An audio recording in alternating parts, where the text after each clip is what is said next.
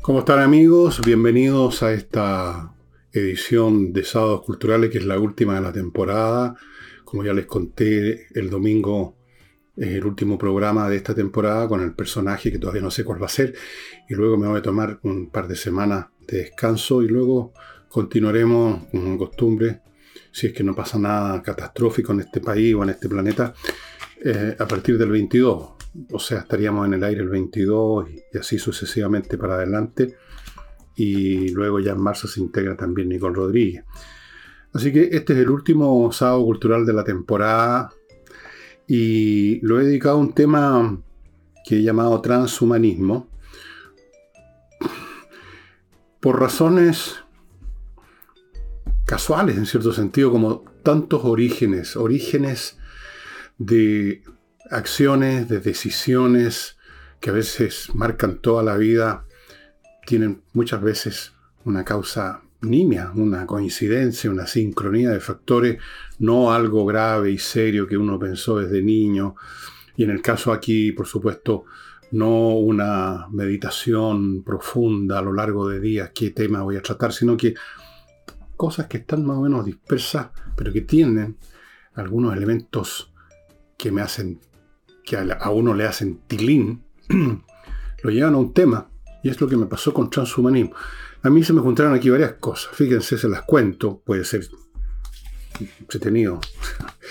Una, una información que ustedes habrán visto en la prensa, que Elon, Elon Musk eh, exitosamente instaló un implante en el cerebro de una persona que le permita a esta persona controlar con su mente una, un programa o una computadora, una cosa como esa. Bueno, esa noticia me, pareció muy interesante y la guardé en, el depósito donde están las cosas interesantes, ¿no? Seguramente usted hizo lo mismo.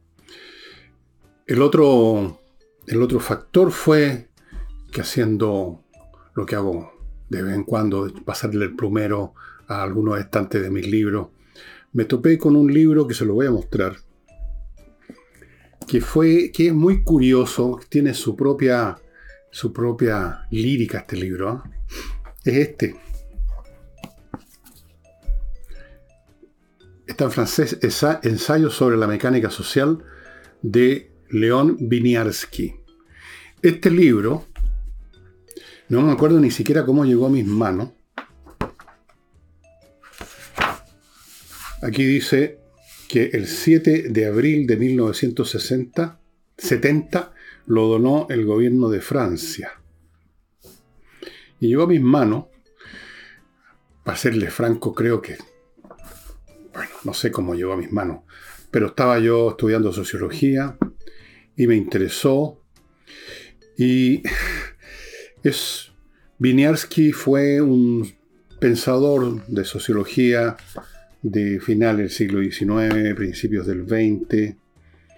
Eh, aquí está la fecha, nació en 1865, murió en 1915 y fue profesor de la Universidad de Ginebra por 20 años, eh, enseñando las doctrinas de la Escuela de Lausana.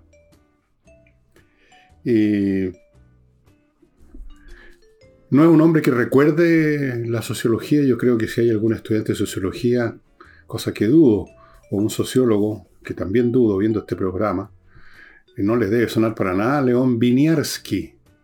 Tampoco como le suena este que es más moderno, ¿no? Stanislav Andrzejewski. Winiarski escribió en este libro, expuso ideas en las cuales intentó entender la dinámica social sobre la base de, podríamos decir, ciertos principios de la física, uno de esos principios es la entropía, la segunda ley de la termodinámica. Y no fue especialmente exitoso, no es un hombre que la ciencia recuerde, no es un hombre cuyo aporte haya sido ni siquiera de segundo orden, es un profesor más que escribió algo y a mí me, sin embargo, me hizo un impacto este libro, no porque aceptara todas las ideas que hay aquí, algunas me parecieron demasiado mecánicas, sino porque esas ideas me incentivaron otras ideas, que me incentivaron otras ideas, que hasta el día de hoy eh, están en mi mente y me sirven creo yo, para entender los fenómenos en los procesos sociales y hacer predicciones más o menos certeras, creo yo, ¿no? Como lo he comprobado.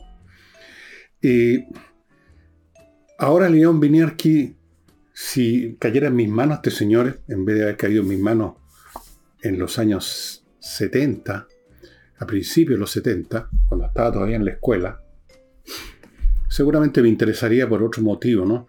Me ha dado últimamente los últimos 2, 3, 4 años por rescatar del olvido a autores desconocidos del campo de la historia y de las ciencias sociales. Eh, autores que en algunos casos han producido obras bien interesantes, importantes, pero que no, no, se, no llegaron al Olimpo de la fama, no son el tipo de autores que los citan otros autores. Eh, probablemente más de algún autor usó ideas de esto y las, y las hizo las desarrolló más o las desarrolló mejor o las presentó mejor y quedaron como propias y se celebra a esa persona y no al verdadero originador que pasó a la oscuridad más absoluta. Esa es la suerte que corren muchos. Es la suerte que voy a correr yo, de todas maneras. Por supuesto, muchos escritores de cualquier tema que son como León Winiarski. Como León Winiarski. Entonces, esto. Y luego, siguiendo con el primero, me encontré con este otro libro. Los Herederos, una novela de un gran escritor, este sí que es muy conocido, inglés, William Golden. Esta es una novela que tiene una tremenda tristeza. Es, como dice aquí en la contraportada, el encuentro del hombre de Neandertal con el Homo sapiens que lo iba a reemplazar. La tribu de Locke y la tribu de Tuami es el encuentro entre una especie que va a prosperar, nosotros, Homo sapiens, y una que va a desaparecer. El Homo sapiens es más cruel, más salvaje, algo más inteligente y predomina y termina por extinguir al hombre de Neandertal. Em,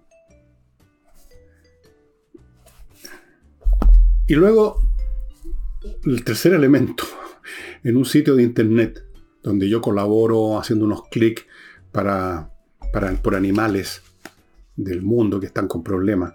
No cuesta nada, es gratis incluso. Así que. Y uno de los animales que aparece en una de las fotografías es un mono.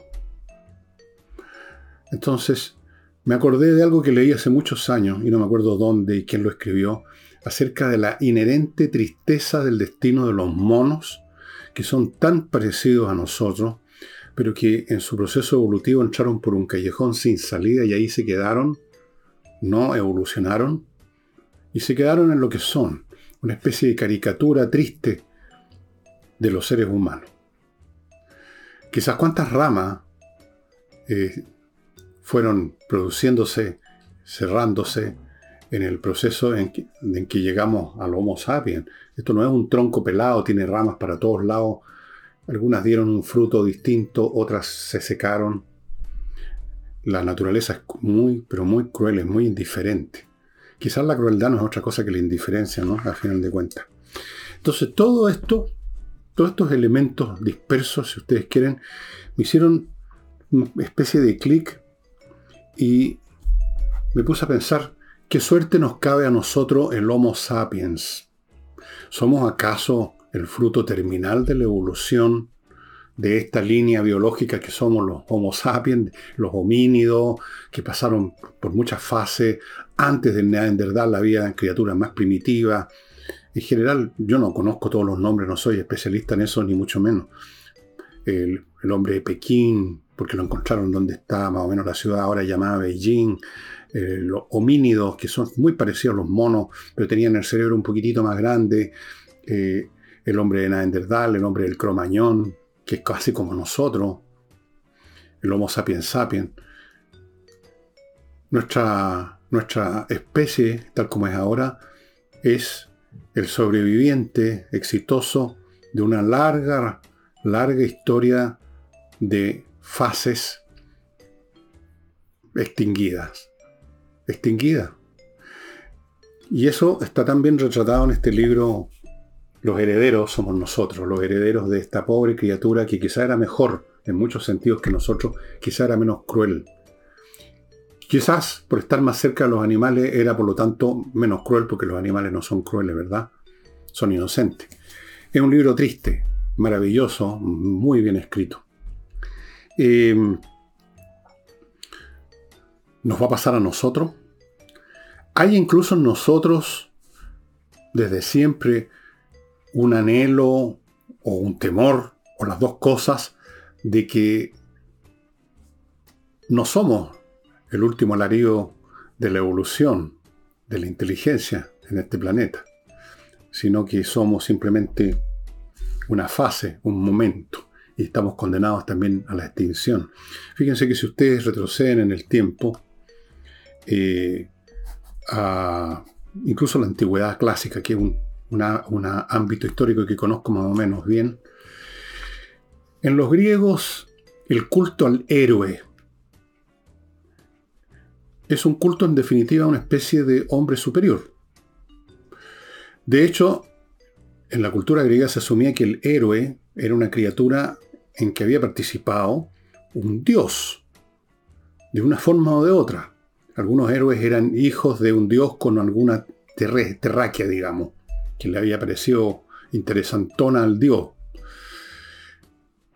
Y cuando uno piensa y cuando uno lee, por ejemplo, eh, la Odisea, o la Ilíada mejor todavía, uno se topa con la misma sensación de que estos griegos tenían una idea de que había algo superior, no solamente estos dioses, sino que estos héroes, estos héroes como Hércules también, capaces de hacer cosas que un hombre común no puede. Y uno se pregunta cómo veían a estos héroes, a estos Hércules, a estos Aquiles, como algo deseable o algo temible siempre ha estado esta idea de que podría haber una criatura superior a nosotros. Eh, y si no, biológicamente hablando, una criatura, una, una, variante de ser humano distinta al hombre corriente, superior en todo, en valor, en inteligencia, en coraje. Y fíjense ustedes, ha desarrollado un ideal de ser humano que literalmente si uno lo examina, es superhumano en realidad, no es humano. Ese ideal raramente se ha, se ha cumplido, muy parcialmente. Es un ideal. Y ese ideal siempre está pintando a un ser humano, todavía humano, biológicamente humano, pero por encima. Por ejemplo, los caballeros andantes, de los cuales nuestro querido Quijote es una caricatura. ¿Qué es el caballero andante? Si ustedes leen las novelas que leía El Quijote, Amadís de Gaulin, montones que se escribieron, son personajes enormemente superiores, capaces con su solo, con su sola espada de destruir ejércitos completos. Em, de un coraje, de un valor, a veces con poderes mágicos prestados por un mago amigo. Lean el Quijote y ahí van a encontrar algo de eso. En tiempos mucho más modernos se desarrolló el concepto del gentleman, el gentilhombre. El gentleman es un concepto británico, pero hay similares en Francia y en otras partes de Europa. Es el noble. ¿Y qué es el noble idealmente sino un hombre superior por sus modales, por su refinamiento, por su cultura, su inteligencia, su elegancia, su belleza incluso? De ahí viene lejanamente el origen eso de una expresión que se sigue usando o se usaba, ahora me imagino que es políticamente incorrecta, la frasecita esa, la gente linda, porque se supone que incluso físicamente, en promedio, los sectores de élite son más altos, más grandes, más bellos. Tenemos la, el superhombre de Nietzsche, muy interesante escritor, no sé si es tan filósofo, quizás no, pero se lo, se lo clasifica dentro de los filósofos modernos. Nietzsche planteaba el Übermensch, el superhombre, el hombre superior. Decía que el hombre superior era el ideal al cual debíamos aspirar nosotros, que no somos superiores, que somos medianos. Que el hombre medio, el hombre que no es superior, lo que debiera hacer es constituirse en un puente para el hombre superior.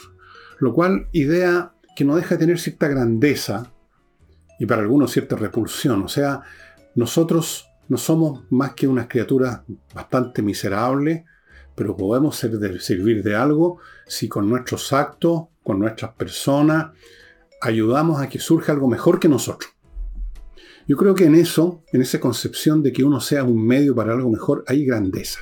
¿Qué quieren que les diga? Así lo siento. Y al contrario, creo que hay mucha bajeza en aquel que se mira al ombligo, que se enrolla en sí mismo y cree que él es el fin del desarrollo del universo, poco menos, y que todo se le debe. ¿Ah? Los derechos. Todo se le debe, porque yo soy humano. Pero ¿qué clase de humano? Uno se puede preguntar, ¿a quién le ganó, como dicen los argentinos, los futbolistas? ¿A quién le ganó este coso? ¿A quién le ganó un hombre corriente? Un hombre que no tiene gran inteligencia, que no tiene gran cultura. ¿Por qué él habría de ser el fin, el, el, el cenit, el climax de la evolución? No, creo que no. Entonces, este concepto del superhombre de Nietzsche, que por supuesto es súper eh, denostado, suena a cosa fascista, a aristocraticismo, y eso es lo que es, en definitiva, eh, no fascista, porque el fascismo es el culto de las masas salvajes y brutales, no tiene nada que ver con, con el superhombre de Nietzsche. Y bueno, están las religiones. En el cristianismo hay unas criaturas superiores a nosotros que se llaman ángeles. Los ángeles son entidades espirituales muy superiores a nosotros, claramente. Y, así sucesivamente. Hay otras versiones más monstruosas de este anhelo, de este impulso medio distorsionado por momento, medio anhelado y medio temido, o las dos cosas, en otros ámbitos. Por ejemplo, ¿qué es lo que es la criatura del doctor Frankenstein, el monstruo de tantas películas? Es una novela de Mary Shelley, entre paréntesis, una escritora muy talentosa. Mary Shelley tenía otro nombre, Shelley porque se casó con el poeta Shelley. Eh, bueno, no le resultó, la criatura se cayó literalmente a pedazos, pero esa idea de hacer algo distinto y, ojo, obviamente mejor. Eh, otra criatura que es artificial, que es distinta al hombre, que tiene poderes superiores al hombre, pero que termina convirtiéndose en un monstruo, forma parte de una vieja mito o leyenda judía, que es el golem. Los amigos judíos que me están escuchando tal vez conozcan la historia del golem. Esta es una historia que creo que se origina más o menos en el siglo XIV, XV, por ahí, no es tan vieja. El golem es una criatura hecha con barro de cierta manera y se le hace un dibujo, creo, en la frente a este, este, este, a este ser de, de arcilla, llamémoslo mejor, para imaginarlo como un mono de arcilla, y se recitan ciertos encantamientos y cobra vida. Pero después hay que quitarle la vida a este monstruo porque empieza a dejar la crema. Y la idea de que nosotros debiéramos abrirle paso a algo distinto y mejor está presente en una ciencia, podemos llamarla ciencia, cuyo uso llevó a cosas muy malévolas, que es la eugenesia. La eugenesia cobró bastante moda, bastante popularidad entre los, no sé si los académicos, pero entre el, público lector más o menos cultivado en ciencia. Y es la idea de que hay que mejorar la raza humana y esto se logra, básicamente esa era la, fórmula que proponían los eugenesistas. Esto se logra em, impidiendo que tengan hijos personas que no dan el ancho de acuerdo a los criterios de los eugenistas o eugenesistas. Y en cambio promover la cruza biológica, sexual, entre personas superiores de los dos sexos. En esa época todavía eran tan atrasados que creían que habían dos sexos, nomás como ustedes saben. La eugenesia fue aplicada por el régimen nazi.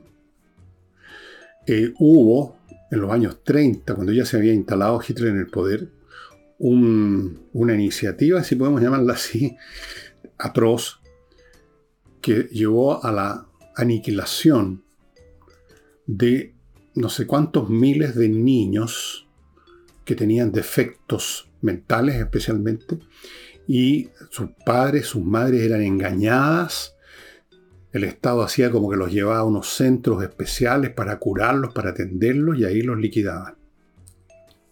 Para sacar de la supuesta superior raza aria a estos elementos inferiores. Y paralelamente se estimuló, o más bien dicho, se obligó en muchos sentidos, a que alemanes y alemanas que sí cumplían con los parámetros y las exigencias de lo que los, entre comillas, científicos nazis consideraban el modelo, el arquetipo del ario puro, que, que se cruzaran. O sea, crearon verdaderas granjas productoras de nazis, de arios, de arios que pues se convertirían en nazis. Y la eugenesia no deja de estar presente en muchas cosas en forma disfrazada, oculta, un poco lejana, un poco desvaída, está presente en muchas iniciativas. Eh, por ejemplo, cuando se pusieron de moda en algunas naciones, en los años 60-70, cuando se pensaba que la pobreza era en gran parte resultado del exceso de población, eh, los controles de natalidad que se forzaron especialmente en países del tercer mundo, donde desde el punto de vista de los países más desarrollados, eh, sin que lo dijeran, porque estas cosas ya no se dicen, se decían antes, ahora no, eh, eran habitados por razas inferiores de segunda categoría. Entonces, no era mala idea, parece, controlar la población, o sea, en el fondo tratar de exterminarla, impidiendo que se reprodujera. La eugenesia está presente todavía, no crean ustedes, en muchas cosas. Em, que va más allá del intento de crear, eh, a cruzar a hermosos tipos inteligentes con hermosas mujeres inteligentes, sino que parece que es más fácil destruir a lo que usted define como inferiores. Bueno, eso es lo que intentaron hacer, y lo hicieron en gran parte los, nazis con los judíos. definieron a los judíos como una raza inferior, en muchos sentidos, y peligrosa además, lo cual es curioso, ¿no? Si eran inferiores, ¿en qué sentido podían ser peligrosos?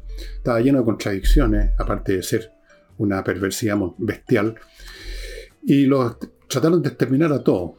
No pudieron, pero mataron a 6 millones más o menos en la cifra.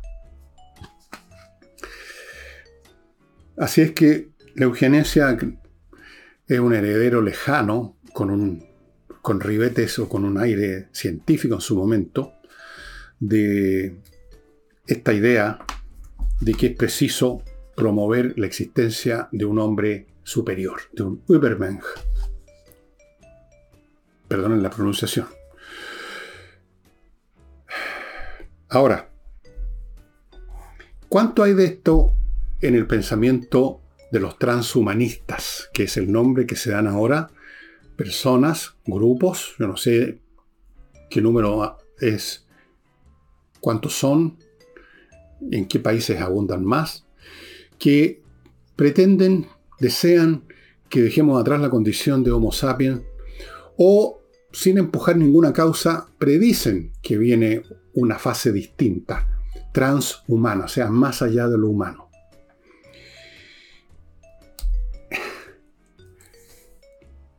Y su instrumento ahora no es la biología, su instrumento no es una, una granja productora de arios puros, sino que es la informática.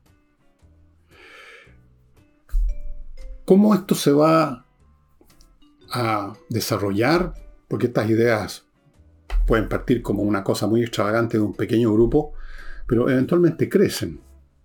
Estamos en un mundo de 7 mil millones de habitantes y hay clientela para cualquier cosa hoy en día.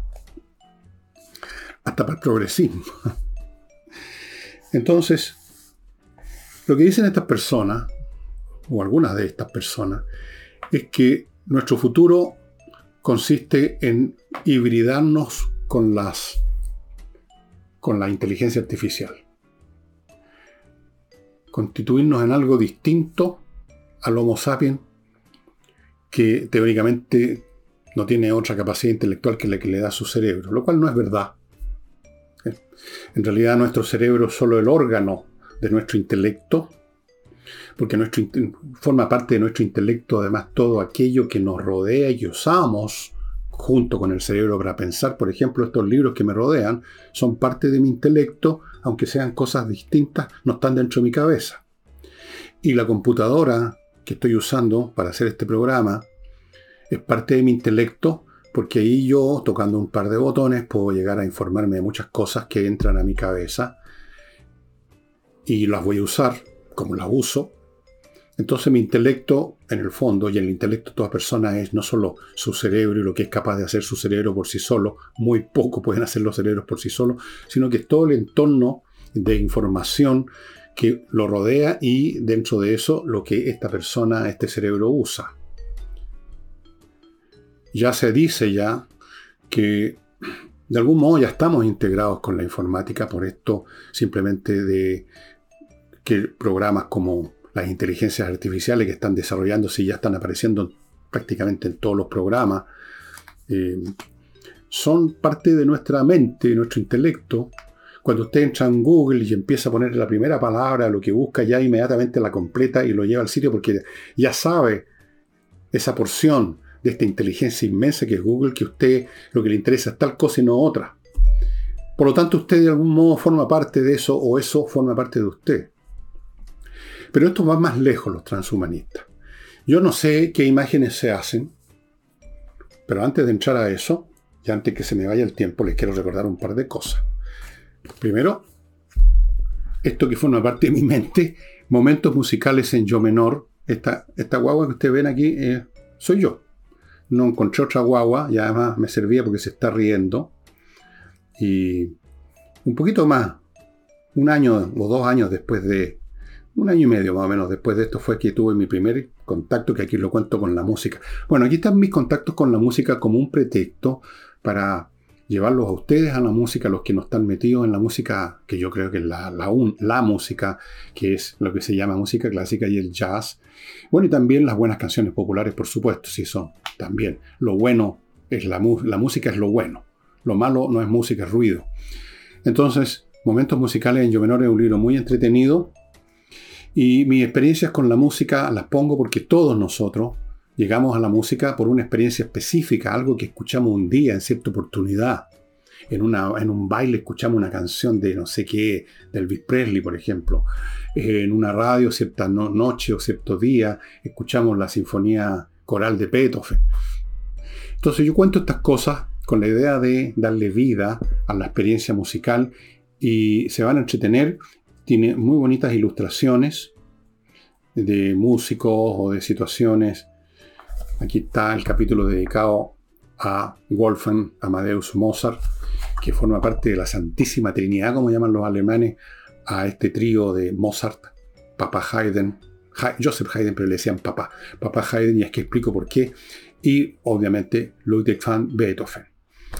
Eso, y entrando ahora a, a mis compromisos comerciales, les quiero recordar conversaciones numéricas. El otro día conocí al profesor, se llama Mauro, le dicen Mauro, no se llama Mauro, se llama Mauricio, pero un tipo muy habiloso, muy listo, un ingeniero de la Universidad de Chile, que ofrece estas clases de matemáticas de una manera completamente distinta que llegan a encantar a los niños que, se, que, que hacen estas clases, que siguen estos cursos. No olviden las matemáticas en el verano, amigos, porque ya va a llegar el marzo y van a llegar las clases. Él enseña las matemáticas de tal manera que el chico que le odiaba las matemáticas y que sacaba malas notas en matemáticas se va a convertir en un buen alumno de matemáticas, le van a gustar las matemáticas y eso le va a cambiar la vida. Incluso cuando sea un chico mayor que tenga que elegir una carrera, ya no va a estar diciendo voy a buscar una carrera en que no haya matemáticas. Eso no va a ocurrir. Conversaciones numéricas. Continúo con Oxinova, este polvito que viene en un sobre, que usted mezcla con agua que está en una cacerola, por ejemplo, lo deja un rato, se convierte en una colonia de bacterias aeróbicas y con eso usted lo vierte donde hay malos olores y se acabaron los malos olores porque estas bacterias destruyen a las que producen los malos olores y quedan ahí, se quedan ahí tranquilitas creciendo incluso esa colonia, de forma que usted no tiene que estar repitiendo esto cada momento, el efecto dura meses, cuando finalmente esta colonia, por razones que desconozco, empieza a morir, Usted agarra otro sobre y repite la operación meses después. Es fantástico. Y termino este bloque con González y compañía, un bufete de abogados especializado en los temas penales, que son los más serios, los más graves. Si usted pierde un juicio por, por un delito contemplado en el código, es muy probable que vaya a dar a la cárcel. Ahí las penas son más serias, porque están en el código penal están las cosas más serias de la legislación. Así es que González y compañía, amigo, aquí no se puede jugar con recomendaciones del carnicero de la esquina. Hay que ir a los mejores y los mejores son González y compañía. Un buffet que ha ganado casos espectaculares. Continúo con mi temita. Les decía entonces que hay gente que está pensando en el transhumanismo y lo asocian con nuestra hibridación con la informática. Que ya estamos a media en eso, estamos en camino. Si va a llegarse al nivel en que no solamente nuestra hibridación consista en que disponemos de un computador donde podemos entrar a Google, sino que estamos directamente conectados a la base de datos infinita de una inteligencia artificial planetaria si vamos a ser operados y nos van a meter unos implantes, unos microcircuitos de millones de gigabytes, terabytes, para que nuestro contacto sea, no sé, cómo decirlo, a lo mejor en ese terabyte, en ese circuito que tenemos adentro, una unidad de memoria inmensa, vamos de vez en cuando a conectarnos con la base de datos para, para el update. ¿Vamos a llegar a eso? Es probable. No ahora, no mañana, pero yo creo que perfectamente en el siglo XXII, que tanto falta, 80 años, menos. Yo voy a estar bajo tierra, y ustedes también probablemente, pero nuestros nietos, nuestros bisnietos, es probable que estén viviendo en una etapa en que ya el Homo sapiens se haya convertido en lo que se convirtió el hombre de Neandertal, tal como es descrito en esta maravillosa novela de William Golding, Los Herederos. No busqué en la internet, pero de seguro que está en Amazon. Eso se los. Busquen William Golding, las obras de él. Es el autor de Señor de las Moscas, también otro libro fantástico. Y seguro que va a aparecer esto, Los Herederos. Ahora, eh, estas fases que se suceden unas tras otras, ¿son un progreso?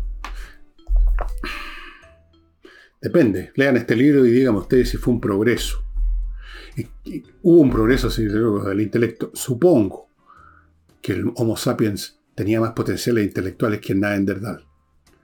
Pero, ¿a qué costo?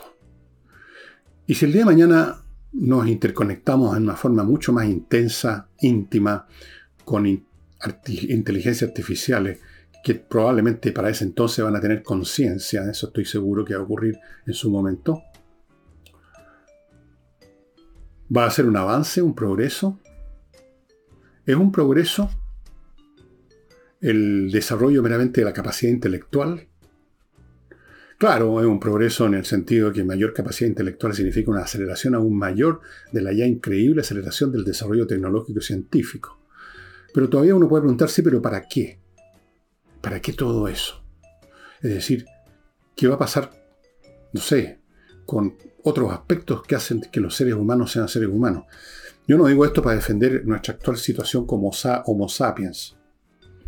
No soy un no idolatro al Homo sapiens. No creo que es la gran maravilla del universo el Homo sapiens en absoluto. Creo que somos una criatura muy poco más inteligente que los monos. Y esa mayor inteligencia tampoco es universal, sino que en el fondo lo monopoliza una fracción mínima del género humano. La mayoría, la mayoría de los seres humanos. No producimos ni tecnología, ni ciencia, ni entendemos ninguna cuestión importante. Somos simplemente suficientemente inteligentes para aprender a usar lo que han inventado y creado otros. Si ustedes vieran en un pizarrón las ecuaciones que tienen que trabajar los que calculan, por ejemplo, una trayectoria de un satélite de una nave al planeta Marte o cualquier parte. Eh, eh, eh, son. Ustedes se dan cuenta que, que realmente no hay una relación, que no es el ser humano en general la criatura inteligente, que son unos poquitos, una fracción, uno en mil, uno en diez mil, uno en un millón, y que los demás somos simplemente materia prima un poco, necesaria por ahora y muchos nos estamos convirtiendo en materia prima innecesaria ya ahora. Eso es un hecho. Pero los que creen en el alma, en el espíritu y todo eso, pueden decir que el intelecto es una cosa mínima, eh, puede ser. Y entonces este salto, esta hibridación que nos convierta en monstruos de inteligencia, porque ya no vamos a ser nosotros, sino que es el ente inteligente. Quizás vamos a ser un solo ente inteligente, quién sabe. Y eso ya va para el siglo XXIII. Yo no sé. Hay una anécdota que una vez les conté de Nietzsche. Una anécdota muy conmovedora. Nietzsche, este hombre del Übermensch, del hombre superior, del superhombre, que miraba con desdén la compasión, porque decía la compasión es el último pecado, la última tentación del hombre superior, es tener compasión que debilita, porque la compasión se tiene siempre hacia los que están más abajo en la escala alimenticia, digamos. Y hay siempre gente que a uno lo quiere tirar para abajo, así lo veía, y quieren que ese hombre superior deje de ser tan superior, y usan como añagaza el inspirar compasión, bueno, etcétera, etcétera, etcétera, etcétera. Entonces él decía que el hombre superior tenía que ser implacable, no cruel, sino que implacable, implacable consigo mismo y con los demás para crecer, para desarrollarse más. La vida tenía que desarrollar cosas cada vez más superiores, más hermosas, más perfectas, y dejar atrás lo que no es tan perfecto. Dejar atrás al pobre hombre de Neandertal, dejar atrás quizás al Homo sapiens, dejar atrás todo. Ese era Nietzsche. Un día, esta historia yo no sé hasta qué punto es cierta. Creo que es cierta. Y si no es cierta, está bien, como dicen los italianos, non è vero, ma ben trovato. Estaban en una plaza en Milán, a propósito, en Italia, y vio a un cochero golpeando brutalmente a un caballo. Estamos hablando del siglo XIX. Los coches eran lo más abundante, el más abundante medio de transporte. El pobre caballo dobló las rodillas y cayó al suelo. ¿Y qué hizo este hombre despreciador de la compasión? Corrió hacia el caballo y abrazó su cabeza. Yo no puedo entender eso. Y usted también, estoy seguro. Hay algo que es más que el intelecto. Hay algo que es más que la inteligencia. Hay algo que supera todo eso. Y ahora estoy recordando una historia que cuenta Henry Miller, no me acuerdo en qué libro que leí cuando tendría 15, 16 años. Hace ya, imagínense, 60 años atrás. Pero nunca me olvidé de un fragmento en que hay una persona muy lista, que habla y habla y analiza cosas y, y hay otro chico, son unos chicos, que está sentado con una expresión beatífica, sonriente, como los budas de yeso que uno tiene en la, en la, casa. Y Henry Miller le pareció detectar que en esa postura de ese niño había una superioridad espiritual que convertía todas las cosas inteligentes que decía el otro niño en jugarretas de mono, en, monerías, exactamente eso. Puede ser, puede ser. Hay algo más que la inteligencia, que el conocimiento, que la rapidez mental, que la capacidad para hacer esos cálculos complicados de cálculo tensor, que es lo más complicado que pisar la Tierra, se los aseguro. Mucho más importante que eso. ¿Qué es eso? No sé cómo definirlo.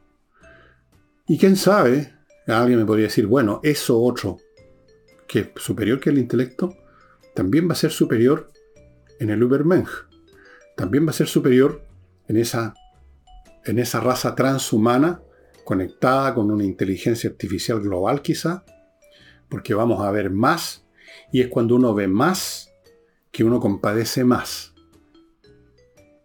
Porque ¿quién es el cruel ¿Quién es el que no tiene compasión? ¿Quién es el egoísta? Miren qué bien está elegida esa palabra. Egoísta, o sea que se concentra en su ego. Y en la misma medida que se concentra, se va estrechando y ese ego es cada vez más pequeño y minúsculo hasta ser un punto. Tal vez la amplitud mental, la amplitud, la amplitud, la amplitud, la amplitud, que permite entender más las cosas, que permite ver las relaciones entre las cosas, que permite por lo tanto relativizar y destruir los supuestos absolutos. Y genera una mente más compasiva, más, con más amor, digamos la palabra. No por nada los creyentes en Dios, por lo menos así lo entiendo yo que para los cristianos, no sé, para los musulmanes supongo que sí, no confundamos los musulmanes religiosos con los que usan la religión como un instrumento de destrucción. Los judíos, los budistas, ven en, esta, en el creador que ellos asumen, que es la, el fundamento de toda la creación. Algunos lo llaman la mente cósmica. En esa novela de Olaf Stapledon, que alguna vez les mencioné, El Hacedor de Estrellas, la mente cósmica. Otros lo llaman Jehová, otros lo llaman Alá, otros lo llaman Dios, otros lo llaman el Uno, el filósofo plotino. Siempre, siempre, siempre, o casi siempre, no siempre, pero casi siempre, ese, esa mente que lo abarca todo está repleta de bondad. Y no deja de ser razonable porque si uno se va al otro extremo y dice, bueno, ¿en qué consiste el mal? El mal consiste en una estrechez mental tan absoluta que uno está dispuesto a destruir algo de otros, destruir algo, por un beneficio menor, menor para uno. O sea, es una estrechez mental absoluta y completa. Y si ustedes examinan las ideas que tiene un fanático, por ejemplo, que está dispuesto a degollar a su abuela por su idea, bueno, ahí está el, ejemplo claro, porque ese fanático, si usted lo investiga, le abre el cráneo y le ve le saca el cerebro y empieza a ver su idea, son de un simplismo, de una, de una estrechez absoluta, total, completa. Así que quién sabe, quién sabe. Em, ¿Vamos a llegar a esa etapa transhumana? Sí, sí. ¿En cuánto tiempo más? ¿En 100 años? Da lo mismo, 100. Pongan el número que quieran. 1000, 10.000, un millón, si es que no nos aniquilamos antes con una guerra nuclear, va a ocurrir. Va a ocurrir que seamos reemplazados, bueno, la raza humana, no nosotros como individuos vamos a estar hechos nada. Vamos a ser reemplazados por algo superior. Espero que en todos los sentidos y no solo en el intelectual, tal como el pobre Neandertal de esta novela Los Herederos fue reemplazado por el Homo sapiens. Bueno amigos,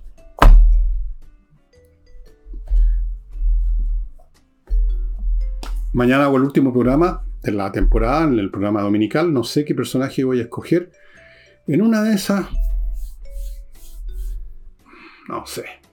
Yo he tratado de elegir personajes conocidos por todo, qué sé yo, presidente, que Salvador Allende, Arturo Alessandri, eh, Diego Portales, quien no fue presidente, pero fue una figura importante, eh, gente, músicos, escritores, qué sé yo.